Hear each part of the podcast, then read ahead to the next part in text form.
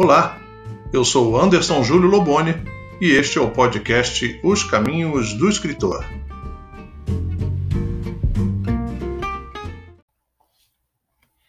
Seja muito bem-vindo, seja muito bem-vindo ao nosso podcast Os Caminhos do Escritor. Esse é o nosso podcast de número 12. Olha só, hein? 12 episódios já. E eu hoje vou atender mais uma vez né, aos e-mails que têm chegado aqui para mim, sugerindo temas. Você pode sugerir temas aqui para o nosso podcast.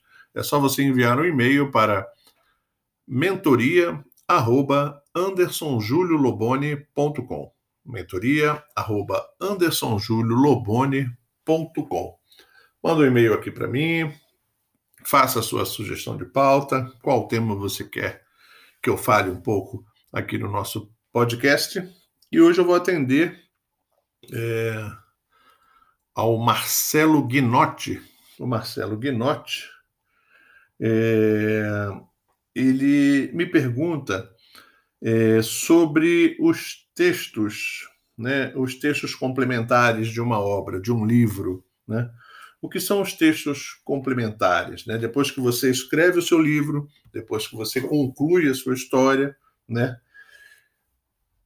Quando esse livro ele vai para uma editora ou você vai fazer através da autopublicação, né, pelo caminho independente, é...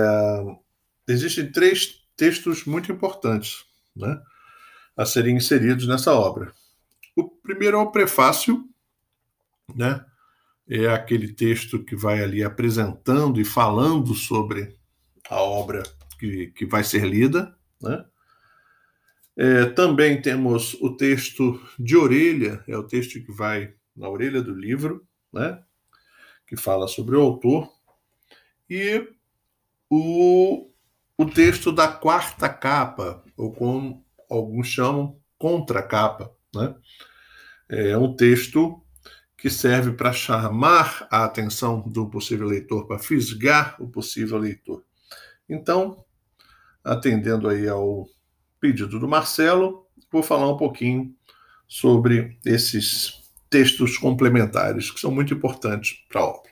Bom, inicialmente, eh, nós vamos falar sobre o prefácio. Né? O prefácio é um texto que não pode ser muito longo, não convém que seja muito longo, né? porque ele pode cansar o leitor que está chegando ali para conhecer a sua obra. E é, Normalmente o autor escolhe alguém que tem uma capacidade né, é, de análise, de síntese, para transformar em palavras as suas impressões a respeito daquele texto, daquela história. Né? É, e muitas vezes o, o, o, autor também, por questões afetivas, por, né, por, por relacionamentos, é, escolhe uma determinada pessoa que saiba escrever bem, né, que tenha proximidade com o seu trabalho de escritor, e aí convida para essa, essa, essa missão de escrever um prefácio, né, que é o primeiro texto de apresentação ali. Então, é, o que eu posso dizer para vocês é o seguinte: é, eu já experimentei é, em livros meus é, pedir prefácio é, de pessoas que eu admirava enquanto é, escritor, jornalista, publicitário, o que fosse. E também já fui pelo lado sentimental pessoas que eram muito importantes para mim dentro do universo né, desse ofício de escrever. É, um prefácio de uma pessoa, de uma personalidade, ajuda a alavancar o livro. Né? Eu tenho um, exemplo muito interessante, que é do escritor é, espanhol Vítor Álamo de la Rosa, eu conheci o Vitor é, numa, no que a gente chama de numa night, né, numa balada. Isso é um termo mais jovem, né, mas é, numa noite Eu, isso foi em 1995, eu fui numa danceteria, numa boate lá no Rio, no Leblon, e lá encontrei, fui apresentado ao Vitor. Ele não sabia que eu escrevia, eu não sabia que ele escrevia. E aí, conversando, ele falou: Ah, eu venho, eu vim ao Brasil para lançar o meu livro amanhã. Esse livro é As Marés Bruxas, né, que foi lançado na época pela editora Sete Letras. Por que, que eu estou contando essa história do Vitor? Porque o Vitor é, teve o segundo livro dele. O primeiro tem uma citação na quarta capa. Esse que eu, né, As Marés Bruxas tem uma citação na quarta capa de ninguém mais, ninguém menos que José Saramago, né? o célebre escritor português, é, escreveu, dentre outras coisas, na quarta capa, aquela, né, no, no, na, na contracapa, ele escreveu: Li nesses dias os teus contos, Las Mareas Brujas. É inegável que já são obra de um escritor completo. Então, se imagina né, o que, que isso não impulsionou esse livro. E mais, o Vitor, de tão bom que ele é, nesses dias nós estávamos conversando, né, ele está lá nas Ilhas Canárias, na Espanha, ele. O segundo livro dele, depois desse, o prefácio foi de José Saramago. Né? Então, claro, ele tem talento suficiente, senão não chamaria atenção de uma personalidade da literatura mundial. Mas, convenhamos, né, que um prefácio, uma citação desse naipe, alavanca vendas do livro né, é, pelo mundo afora. Então, se você consegue unir né, que uh, um livro seja prefaciado por alguém que né, goste da sua obra, goste da sua história, né, e que também tenha um peso, a sua opinião tem um peso, é o seria o ideal. Né? Eu, meu primeiro livro, eu, eu é, quem fez o prefácio foi uma jornalista que eu adoro lá do Sul, a Tita Subansky. Fez um, um prefácio maravilhoso.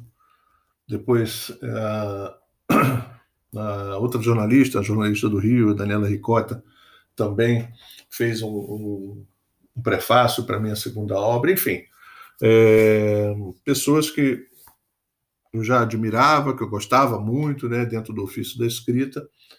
Então, foi importante né, nesses meus primeiros trabalhos. E para você também. Depois que você escrever sua obra, tente equilibrar alguém que tenha peso, que tenha importância, né, com é, que você goste, que você admire, né, para deixar impressões digitais na sua obra. É, esse ano, é, na realidade foi no ano passado, né, mas está saindo esse ano uma coletânea chamada Crônicas Pandêmicas, é, onde eu e mais 14 cronistas brasileiros que a gente se conheceu né, dentro de um curso do jornalista Pedro Bial. A gente teve a honra de ter um prefácio dessa nossa antologia escrito pelo escritor gaúcho Rubem Pence. Fez um, um prefácio maravilhoso com o nome de Posologia. Então, é, tudo isso ajuda né, na, nessa, nessa composição de uma obra, né, desses chamados textos complementares. A quarta capa, né, eu falei do prefácio, mas a quarta capa, que eu já até citei com essa, né, com essa fala do Saramago no, no, no livro do Vitor Álamo, esse texto da quarta capa é muito importante, porque quando uma pessoa vai à livraria ela pega um livro, né, o título, ou a capa chamou atenção, imediatamente ela vira para olhar a quarta capa ou a contracapa. Né? E o texto que está ali, ele tem que ser um texto fundamentalmente, fundamentalmente vendedor. Ele precisa dizer com as melhores palavras o que aquele, aquele livro tem dentro, né? Alguns quando o livro é muito bom, o texto é muito bom, preferem colocar um trecho da obra na contracapa. Outros fazem né, aquele release da obra E outros, como foi o caso aqui do que eu falei do livro do Vitor Álamo, coloca a citação de alguém que tem algum peso, né, é, orientando, né, influenciando para ler aquela obra.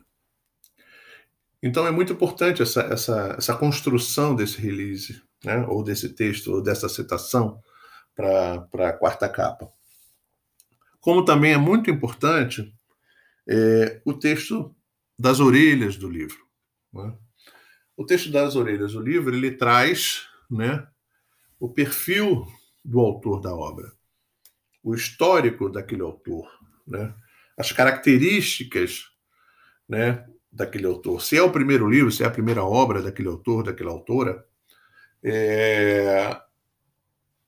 normalmente se coloca é... o caminho que ele trilhou para chegar até o seu primeiro livro. Né? Então, é, é, um texto muito importante porque você faz o marketing do autor? Num texto da orelha.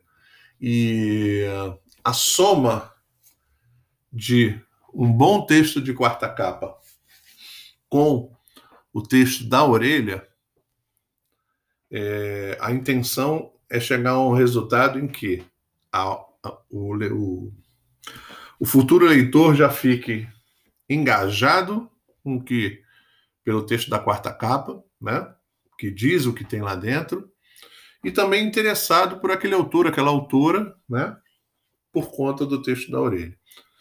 E aí, se ele já é captado, né, a gente já consegue engajar esse leitor para comprar o livro, quando ele né, acontece muito isso em livraria, ele dá uma folheada, e ele bateu os olhos no prefácio. O prefácio foi bem escrito, o livro está vendido. Né? A obra é, já vai ser conhecida por mais uma pessoa. Então, essa é a importância dos textos complementares. Então, Marcelo, eu espero ter respondido aí as tuas dúvidas em relação a esse tema. Texto, textos complementares, né? Prefácio, orelha e quarta capa. Você também pode sugerir pauta aqui para o nosso podcast Os Caminhos do Escritor. Basta enviar um e-mail para mentoria@andersonjulioloboni.com, mentoria@andersonjulioloboni.com e sugerir o tema que você quer ouvir aqui no nosso podcast. A gente se encontra no próximo episódio. Um abraço, até lá.